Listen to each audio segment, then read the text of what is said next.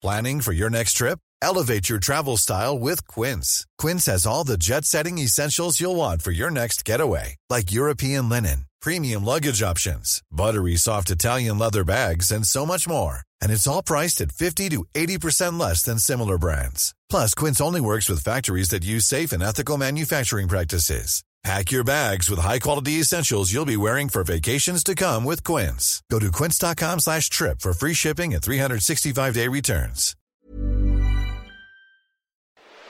Porque el mundo actual no se entendería sin la economía y los negocios. Acompaña a Mario Maldonado, el columnista de negocios más joven y objetivo del periodismo financiero, en su programa Bitácora de Negocios. La inflación de ayer pues altísima, casi en el 7.4% y se dice que podría cerrar el 2021 en 8% el índice de precios al consumidor. Los precios del petróleo se encaminan a una mejor semana desde agosto y la economía digital Nubank será la tercera emisora más valiosa de Brasil. Vamos a entrar a estos temas con Roberto Aguilar. Hablaremos con Vanessa Zárate, asociada del Consejo Mexicano de Asuntos Internacionales, sobre la compra de Deer Park por parte de Petróleos Mexicanos, que va a costar el doble, según trascendió en una nota de Bloomberg que está pues respaldada en documentos eh, supuestamente de créditos que ya solicitó Pemex al Fonadín, a la banca comercial pues qué relajo con este tema de los hidrocarburos y la política energética del presidente López Obrador y los costos altísimos que estamos pagando todos, ¿eh? porque no es solo Pemex, no es el presidente, somos todos los que pagamos impuestos y que bueno, pues le están eh, dilapidando de pronto el dinero. Vamos a hablar también con Enoc Castellanos, presidente de Canacintra, sobre pues el rebote de la economía este año y el próximo y muchos temas que hay ahí en el horizonte, además de la inflación y de las ah, tasas de interés más altas. Están varios temas ahí como este decretazo del presidente López Obrador. Está ayer por cierto se reunió el presidente con los empresarios del Consejo Mexicano de Negocios. Hablaron sobre la reforma eléctrica, sobre la inflación, los salarios, el empleo, en fin, vamos a platicar de todo esto con Eno Castellanos y como todos los viernes va a estar aquí con nosotros Emilio Saldaña, el PISU, para darnos el resumen de lo más importante de la tecnología esta semana. Así que quédense con nosotros aquí en Bitácora de Negocios, se va a poner bueno y ya es viernes. Qué mejor noticia que eso. Vámonos con el resumen de las noticias más importantes para comenzar este día. Lo tiene Jesús Espinosa.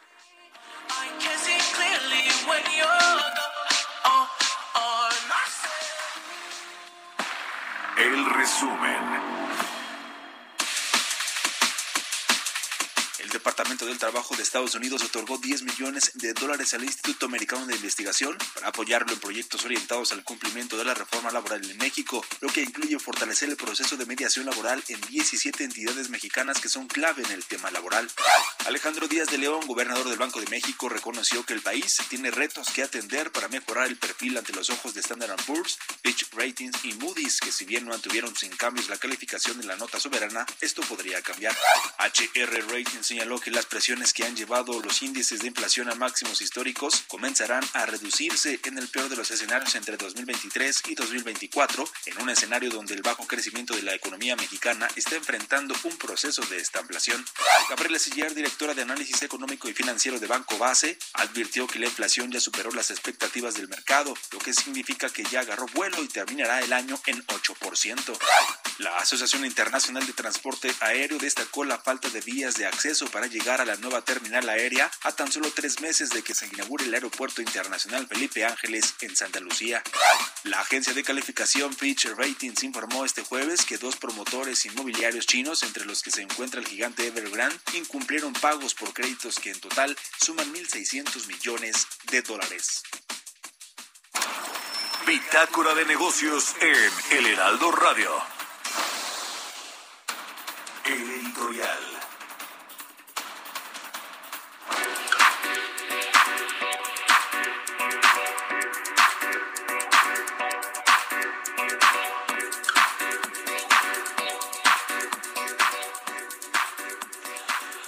Hablando de este decretazo o de este acuerdo, porque dice el presidente López Obrador que es un acuerdo para agilizar los trámites en el sector público federal y que sus proyectos de infraestructura pues puedan cumplirse en tiempo y forma como lo prometió el presidente López Obrador, pero bueno, pues puso de punta a mucha gente, ¿no? Este decretazo del presidente López Obrador.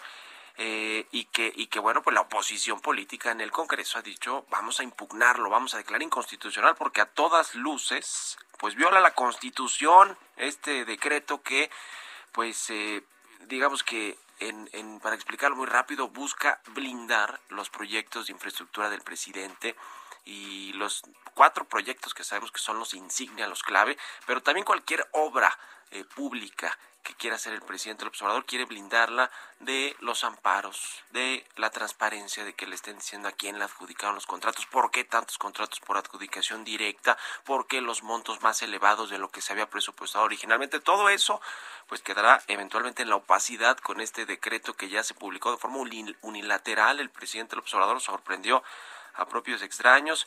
Y lo interesante es que la eh, presidenta de la mesa directiva del Senado, la exsecretaria de Gobernación, la ministra en retiro, Olga Sánchez Cordero, pues ya se posicionó con respecto a este tema y dijo que conforme a los criterios de la Suprema Corte de Justicia, el Senado no tiene interés legítimo para promover una controversia constitucional contra este acuerdo del presidente López Obrador como se, le digo, se lo han pedido las senadoras y senadores de oposición. Ayer platicamos, de hecho, con Damián Cepeda, senador del PAN, que pues es uno de los que encabeza esta oposición y que, y que pues quiere que se presente una controversia constitucional porque a todas luces eh, es inconstitucional y si esto se lleva a la Corte, que así va a ser no por el Congreso, pero sí por el INAI, seguramente le dará la razón al INAI la Suprema Corte de Justicia de la Nación. El tema es que va a pasar pues un tiempo para que esto, que esto suceda. Pero es interesante el rol que ha jugado Olga Sánchez Cordero,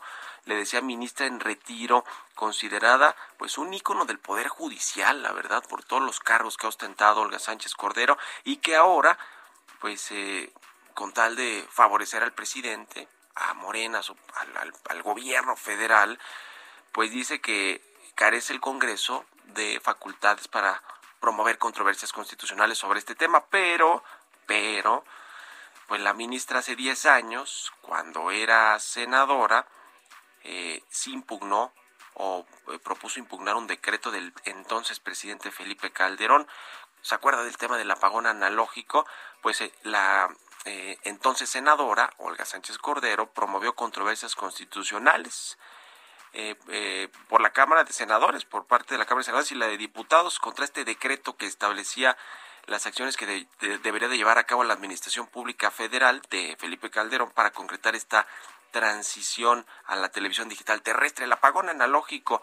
Y ahí sí, Olga Sánchez Cordero se posicionó en contra del el gobierno y promovió estas controversias constitucionales desde su curul en el Senado. ¿Qué cambió en 10 años?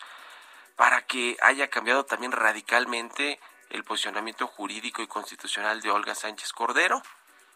Pues ahí está la pregunta. ¿Qué tanto va a afectar esto a la imagen de Olga Sánchez Cordero como ministra? Ahí está la pregunta. Ya veremos qué sucede. ¿Ustedes qué opinan? Escríbanme en Twitter, arroba Mario Mal, ya la cuenta, arroba Heraldo de México. Economía y mercados.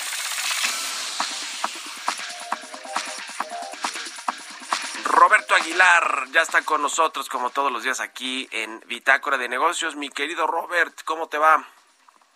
¿Qué tal, Mario? Me da mucho gusto saludarte a ti y a todos nuestros amigos. Fíjate que las bolsas asiáticas y los futuros en Europa cayendo ya que los inversionistas se alejaban de los activos de mayor riesgo y esto debido a la renovada preocupación por el coronavirus y la cautela ante el dato de inflación de Estados Unidos. Bueno, Europa está entrando claramente a una especie de confinamiento limitado y las cifras de casos en Estados Unidos pues comienzan a aumentar opacando parcialmente las noticias positivas sobre vacunas y tratamientos y sobre todo la amenaza de Omicron que se dieron a conocer a lo largo de esta semana. Bueno, pues hoy a las siete y media te comentaba, se va a dar a conocer el dato de la inflación de Estados Unidos correspondiente a noviembre.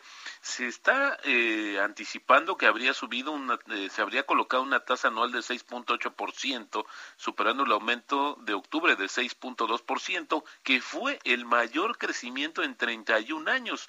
Cualquier dato arriba del 6.8%, Mario, pues se puede interpretar como un argumento a favor de una reducción de los estímulos más rápida por parte de la Reserva Federal y adelantar las expectativas del aumento de tasas. Es importante comentarte que la Reserva Federal, el Banco Central Europeo, el Banco de Inglaterra y el Banco de Japón se van a reunir también la próxima semana y bueno, pues va a ser clave para decidir por lo menos la dirección de la política monetaria en estos países y la combinación también de los datos de inflación y la posibilidad de una respuesta de los bancos centrales pues han hecho que los indicadores de volatilidad de los mercados se acentúen y se seguirán acentuando. Y bueno pues ayer ya comentamos el tema de esta baja rebaja en la calificación del grupo inmobiliario China Evergrande. Sus acciones están perdiendo ligeramente pero fíjate que está interesante porque pareciera que los efectos del contagio han disminuido y se han limitado básicamente pues porque el mercado está preocupado por el tema de lo que podría ser el gobierno chino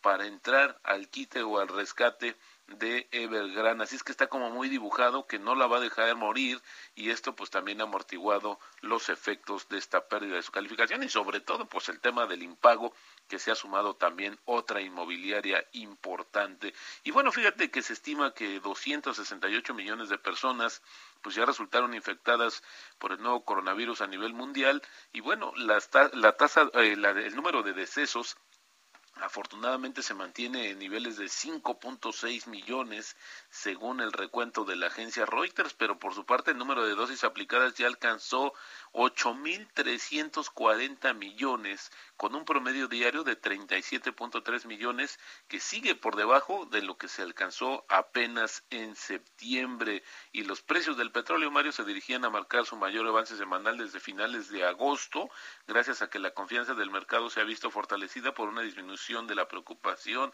sobre el impacto de la variante Omicron en el crecimiento económico global y la demanda del combustible. Nada más señalar que la mezcla mexicana se cerró en 66.37 dólares. Y un dato importantísimo, María revelador, es que el tráfico aéreo nacional de China que en su día despertó la envidia de todo el mundo tras un rápido repunte después de la pandemia, se está viendo amenazado por la política china de cero COVID, que ha llevado justamente a este país a endurecer sus normas de viajes y a debilitar la confianza de los consumidores tras una serie de pequeños brotes. Y esto, lo que está sucediendo es que la época que se esperaba justamente de mayor actividad de los vuelos locales, pues se ha desplomado por esas preocupaciones, encendiendo las alertas justamente de este sector que es el más dinámico del mundo. Eso es lo que sucede, por eso la importancia de China. Y bueno, fíjate que las acciones de Nubank, este banco, este neobanco, abrieron un 25% por encima del precio de la oferta en su debut bursátil, lo que elevó su capitalización de mercado a 52 mil millones de dólares, convirtiéndola así en la tercera empresa cotizada más valiosa de Brasil. ¿Cuál está primero? Petrobras, luego la segunda es la minera Vale y bueno, pues también después este neobanco Nubank cuya demanda en, superó ocho veces a la oferta de acciones de fiesta el día de ayer en la bolsa de Nueva York y el tipo de cambio Mario cotizando en estos momentos en 20.94. Ayer tuvimos un máximo de 21.04. La apreciación eh, mensual es de 2.3% y la depreciación anual pues bajó un poquito, pero sigue estando por arriba del 5%. Y la frase del día de hoy, Mario, un presupuesto tu dinero en lugar de preguntarte dónde se ha ido tu dinero. Esto lo dijo en su momento John Maswell y sin duda una muy buena ruta, una muy buena buen consejo para el tema de nuestras finanzas e inversiones, Mario. Buenísimo, mi querido Robert, muchas gracias, un abrazo y nos vemos de vuelta acá el lunes. Nos vemos el lunes, gracias Mario. Que estés muy bien, Roberto Aguilar, síganlo en Twitter, Roberto AH, 6 con 20 minutos, vamos a otra cosa. Bitácora de negocios.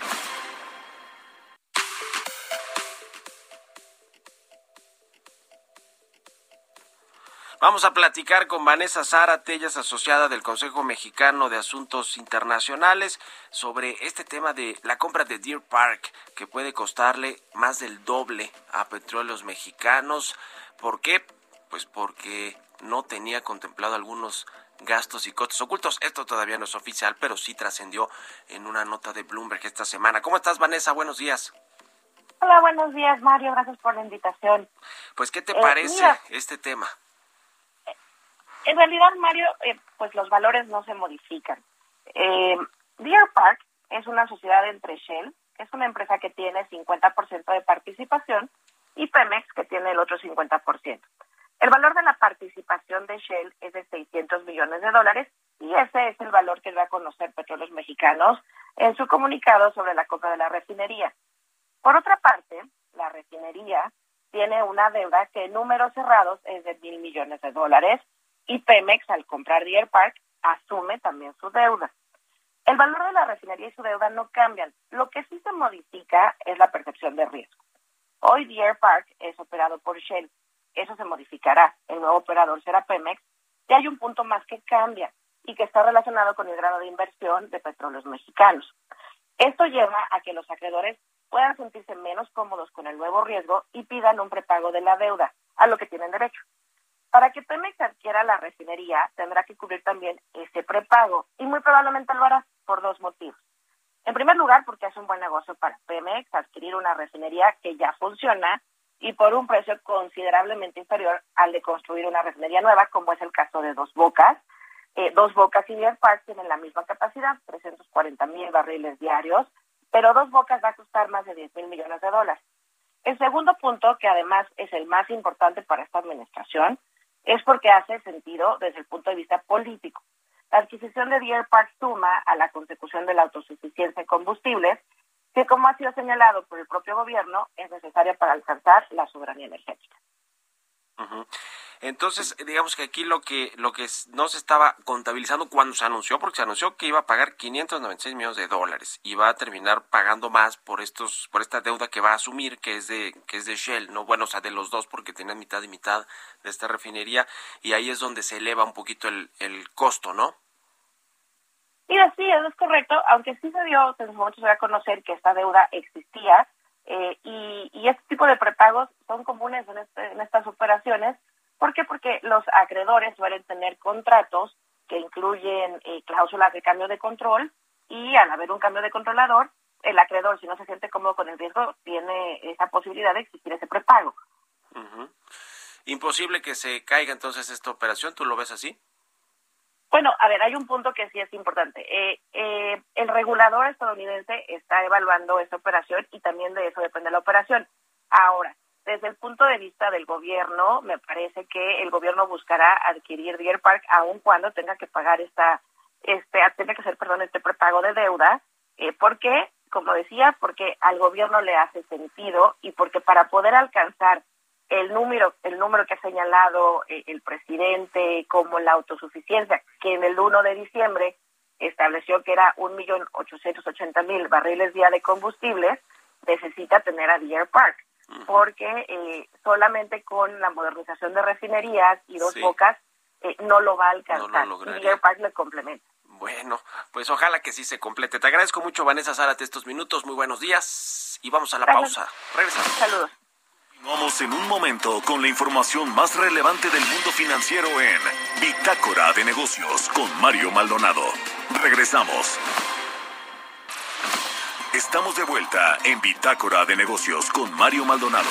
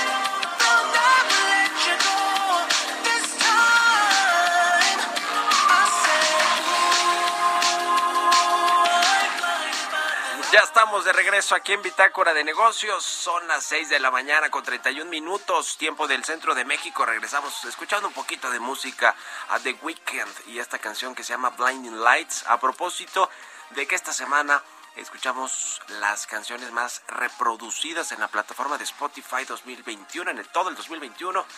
Y es el caso de esta de The Weeknd. Y con esto nos vamos al resumen, al segundo resumen de noticias aquí en Bitácora de Negocios con Jesús Espinosa. El resumen. Un informe de la agencia Moody's calcula que el gobierno mexicano apoyó este año a petróleos mexicanos con un total de 19 mil millones de dólares entre inyecciones de capital, reducción fiscal y pagos de deuda.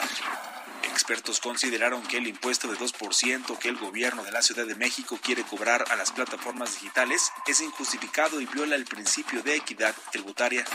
La Concanaco Servitur advirtió que ante el riesgo que ha representado la nueva variante Omicron, cerrar negocios en caso de que haya una cuarta ola de COVID-19 sería devastador para las empresas del sector terciario. De acuerdo con cifras del Instituto Nacional de Estadística y Geografía, la producción de camiones disminuyó 4.9% en las fábricas instaladas en México a noviembre de 2021 respecto al mismo periodo del año pasado. En noviembre se ensamblaron 11.872 unidades, mientras que en el mismo lapso del año pasado fueron 12.491. Los trabajadores informales ganan aproximadamente un 40% menos de los ingresos que percibían antes de la pandemia de COVID-19, según reveló un informe de la Asociación Mujeres en Empleo Informal, Globalizando y Organizando.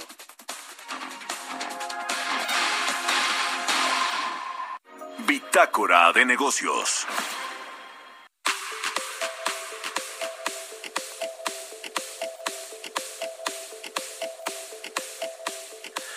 Oiga, y ya le decía sobre este tema de la inflación que salió altísima ayer, registró casi un 7.4%, 7.37% la inflación anual. Ever catch yourself eating the same flavorless dinner three days in a row? Dreaming of something better? Well, HelloFresh is your guilt-free dream come true, baby. It's me, Kiki Palmer. Let's wake up those taste buds with hot, juicy pecan-crusted chicken or garlic butter shrimp scampi. Mm. Hello Fresh. Stop dreaming of all the delicious possibilities and dig in at HelloFresh.com. Let's get this dinner party started.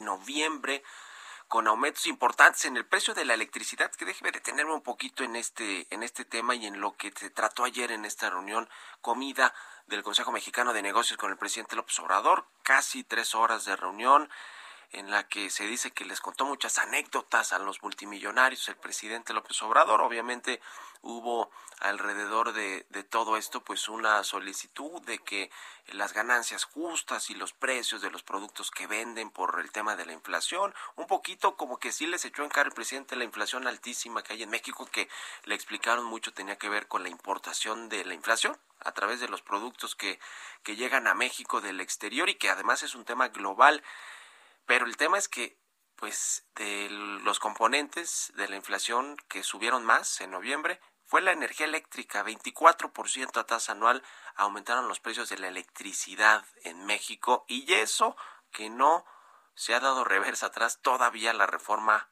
eléctrica pero sí se le quiere dar reversa y quiere que haya menos competencia el presidente y que sea la CFE la que despache la mayoría de la energía en el país, como ya sucede, pero sí ya, sin tener ya los competidores privados haciéndole mella. En fin, vamos a platicar de esto y de cómo viene el tema de los pronósticos de crecimiento para nuestro país, que Canacintra ya eh, pues advirtió que, que va que México está en riesgo de no crecer más de 1% hacia adelante después del rebote del próximo año.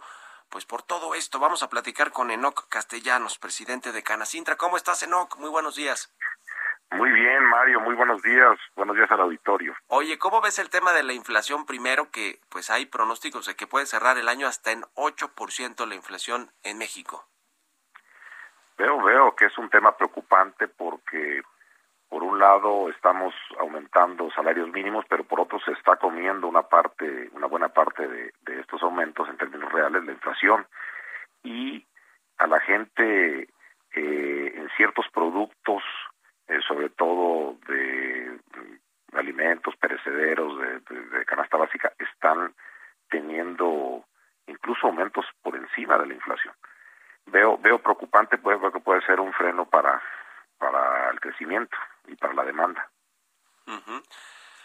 Pues sí, definitivamente es un tema importante para el crecimiento y creo que se va a reflejar en el 2021. No creo que lleguemos a esa cifra del 6%, 6.3% que tiene previsto el gobierno.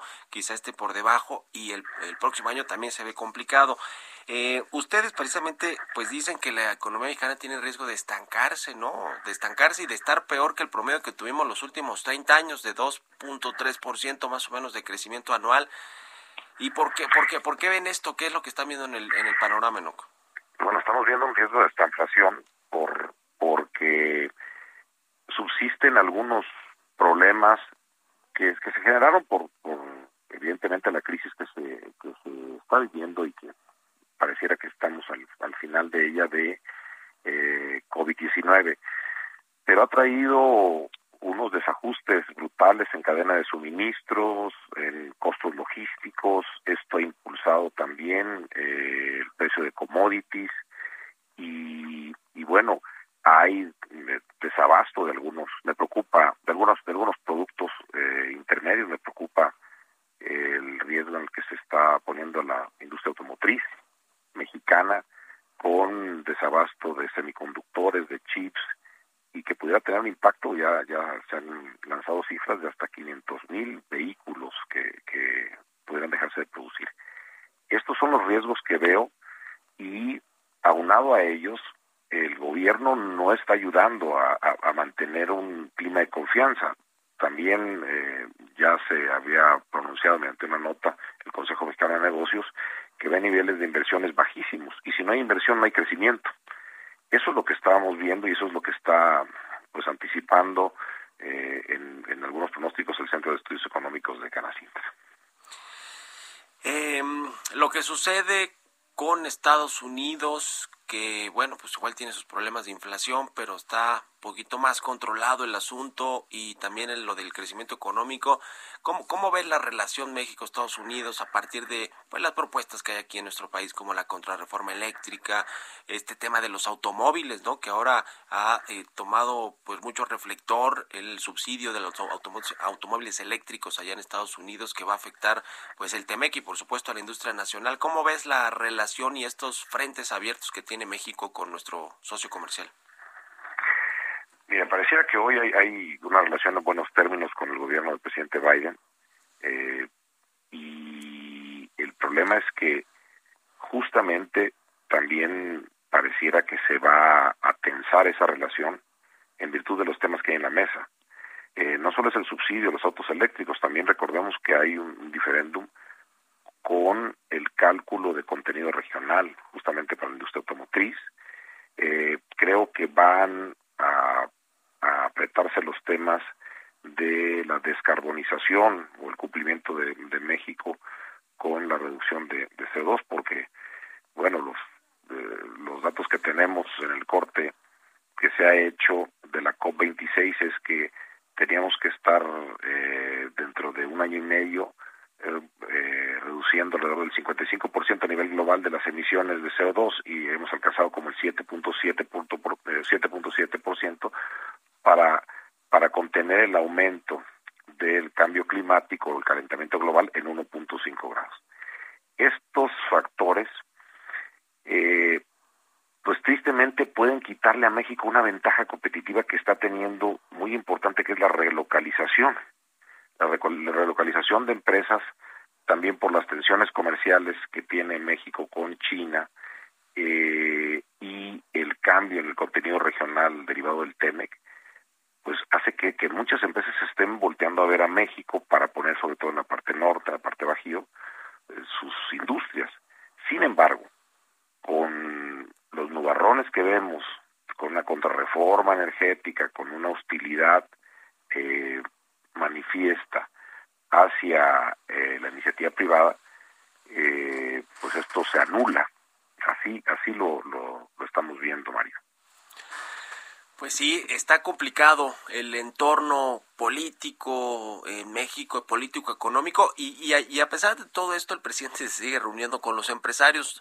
No sé si son muy eh, productivas, como, como dijo ayer el presidente del Consejo Mexicano, Antonio del Valle, después de esta reunión de casi tres horas o esta comida del que el presidente López Obrador accedió a tener con, con estos multimillonarios. Hace un par de semanas también tuvo una reunión con los empresarios del Consejo Asesor de la Presidencia. ¿Cómo ves este tema? Y, creo que te lo pregunto casi cada vez que, hablamos, pero de, pronto da la impresión que sí hay de nueva cuenta una interlocución con la iniciativa privada, pero que en los hechos pues no sirve de mucho, no se traduce pues en muchos temas importantes para México. ¿Cómo ves esto, no?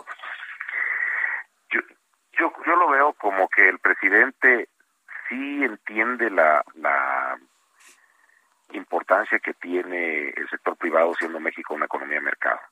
Eh, pero, por otro lado, quizás no hay el mismo entendimiento para, para tomarlo en decisiones de política pública.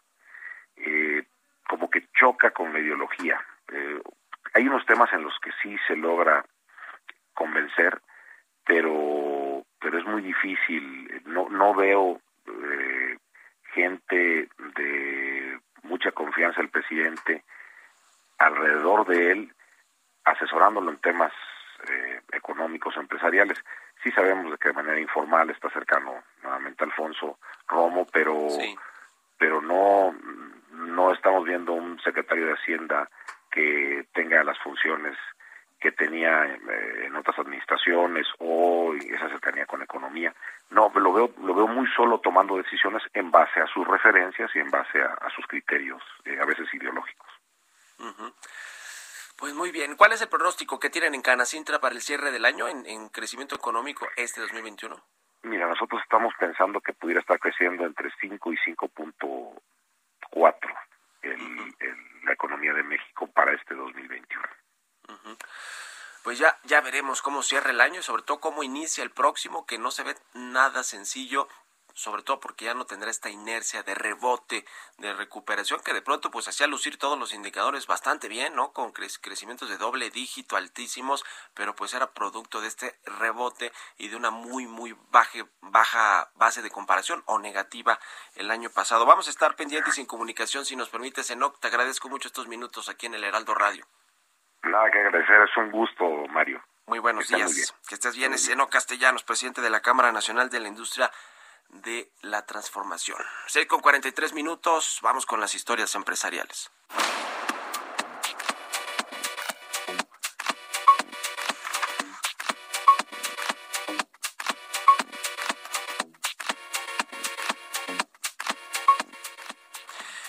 El creador del Super Nintendo murió Masayuki Nemura, creador de las dos consolas esenciales para entender la industria de los videojuegos. ¿Quién no jugó el Super Nintendo?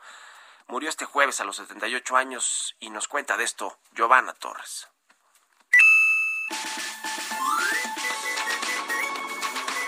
La industria de los videojuegos se encuentran de luto. El creador de la consola que en su momento revolucionaron la industria, el NES y el Super Nintendo, Mayasuki Uemura, falleció a los 78 años este jueves. Desde pequeño fue creativo, pues inventaba juguetes y gracias a su trabajo fue que Nintendo puso sus ojos en él para encargarle la misión de inventar una consola para los hogares. Estudió informática en el Instituto Tecnológico de Chiba, ingresó a Nintendo y se colocó como responsable de la recién creada División de Investigación y Desarrollo, el cual tenía la importante misión de crear una consola de videojuegos que pudiera conectarse a la televisión y que permitiera jugar títulos clásicos de arcade como Donkey Kong comenzó a crear juguetes para poder ayudar a su familia, la cual había huido de Tokio a Kioto en plena Segunda Guerra Mundial. Por esa razón, se le encomendó la creación de una consola para casa y así fue como nació el querido Nintendo Entertainment System, una plataforma de 8 bits con cartuchos que se intercambiaban. En 1988, Uemura comenzó a diseñar el que sería el sucesor del NES, el Super Nintendo, un sistema también con cartuchos intercambiables pero ahora en 16 bits. Esta quizá fue una de las consolas más importantes en la industria durante la década de los 90, ya que se volvió popular junto a videojuegos como Super Mario World, Super Mario Kart, The Legend of Zelda y Street Fighter, entre otros. Para Bitácora de Negocios, Giovanna Torres.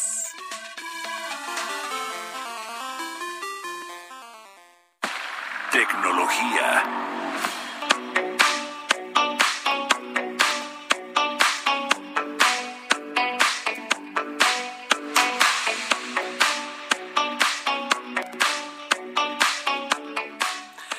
Vamos con lo más importante de la tecnología esta semana. Ya llegó como todos los viernes aquí a la cabina Emilio Saldaña, el piso. Mi querido piso, muy buenos días, ¿cómo estás? Muy bien, querido Mario, muy feliz viernes y feliz viernes a toda nuestra audiencia. Oiga, impuesto del 2% a operaciones de plataformas de entregas, propuesto por el gobierno de la Ciudad de México, generará un impacto negativo directo en la economía de miles de negocios y repartidores, alertan cámaras y asociaciones. Como le informamos ya esta semana aquí en este mismo espacio, el gobierno de la Ciudad de México presentó como parte del paquete económico una iniciativa para cobrar un impuesto del 2% a las empresas que utilicen plataformas tecnológicas para realizar entregas de paquetería. Este cargo del 2% del monto total antes de impuestos por cada entrega de personas físicas o morales que operen, utilicen, administren aplicaciones y o plataformas informáticas para el control, la programación o la geolocalización en dispositivos fijos o móviles a través de las cuales los usuarios puedan contratar la entrega de paquetería, alimentos, víveres o cualquier tipo de mercancía con entrega en el territorio de la capital. Nueve asociaciones de industria rechazaron la propuesta del gobierno de la Ciudad de México. Según las asociaciones que representan empresas como Rappi, Uber, Mercado Libre y Didi, entre otras, este impuesto modificará la estructura de costos de las plataformas intermediarias y de miles de pymes, lo que tendrá inevitablemente un impacto en los precios que pagan los consumidores, Mario. Y justamente esta parte es la que inquieta al final del día. Sabemos, o digamos que es casi como una tradición mexicana, que cualquier tipo de costo adicional en la estructura de costos de los productos o servicios que consumimos, casi siempre termina impactándole al ciudadano, Mario. Yo creo que sí, yo creo que como dicen los organismos empresariales, mi querido Pisu, le va a terminar pegando a los usuarios finales, a los consumidores, a quienes utilizan estas plataformas y también a los trabajadores, aunque el gobierno de Claudio Sheinbaum diga, no, no, no, nosotros ya ya nos aseguraron que ellos van a asumir estos costos y que van a contribuir con la hacienda de la capital del país. No creo que va a suceder eso, creo que sí van a encarecerse los servicios y pues esto va en, sentido contrario a un círculo virtuoso donde quieres fomentar estas plataformas, la tecnología, en nuevos puestos de trabajo a través de los repartidores que trabajan con Rappi, con Uber Eats, con todos estos. Pero bueno, en fin. Ay, qué, qué cosas, Los gobiernos necesitan lana, necesitan recaudar y buscan de donde puedan, mi querido. Yo te iba a decir, total, ¿de qué nos preocupamos si el presidente prometió que no habría más impuestos? Pues sí, ¿verdad? Y, Entonces, tienes toda la razón ahí, sí, creo que se se salió por la tangente Claudia Sheinbaum, pero bueno. Pero bueno, vamos, a, vamos el, tema es que ya es un hecho y tendrán que ajustarse estas plataformas al nuevo marco fiscal. Ya le estaremos platicando cómo finalmente nos, nos va a impactar este 2%, que así va a ser, pues el impacto será un 2%. Y déjeme le cuento, la brecha digital, este esfuerzo por conectar a toda la humanidad a Internet, tiene un reto todavía importante el 37% de la población mundial hoy no tiene acceso a Internet según un informe de la ONU. Específicamente hablamos de 2.900 millones de personas, equivalente al 37% de la población mundial, no ha utilizado Internet y la gran mayoría de esas personas residen en países de desarrollo. Esas cifras son parte de un nuevo informe realizado por la Unión Internacional de Telecomunicaciones, la UIT, de la ONU, que al mismo tiempo encontró un rápido aumento en las nuevas conexiones a Internet en todo el mundo, aparentemente aceleradas por la pandemia. Y esto es interesante, a pesar de las cifras, se subraya que la pandemia de coronavirus ha supuesto un gran impulso para la conectividad de la población mundial, ya que desde 2019 un total de 782 millones de personas más han tenido acceso a Internet, lo que supone un aumento del 17% en apenas dos años. Y finalmente le comento, esto es interesante, se anuncia el Registro Nacional de Incidentes Cibernéticos. Esta semana la Secretaria de Seguridad y Protección Ciudadana, a través de su titular Rosa Isela Rodríguez, anunciaron que alistan la conformación de un registro nacional de incidentes cibernéticos que permitirá medir la ocurrencia e impacto de los delitos en la red, así como identificar conductas o tendencias que sean potencialmente peligrosas para la ciudadanía. Este registro será extendido a todos los estados y esto es lo que es interesante para crear una base de datos con información de autoridades de seguridad de los tres niveles de gobierno y así llevar un padrón detallado de los incidentes cibernéticos que se denuncien. El registro operará de manera permanente los 365 días del año, las 24 horas del día, a partir de un catálogo homologado de incidentes, lo que ayudará a que estos se capturen con los mismos criterios en todo el territorio nacional. Y esta es una buena noticia, la sincronicidad que se pueda dar entre autoridades de distintos niveles de gobiernos, particularmente en delitos informáticos que hoy están desconectadas, va a permitir que en efecto si usted sufre algún tipo de ataque en este sentido, si presenta una denuncia, ya no esté limitada esta denuncia a la ciudad o al estado en donde usted la haya presentado, sino que cubra el territorio nacional. Y eso me parece una muy buena noticia, la verdad, Mario. Pues sí, totalmente, mi querido Piso.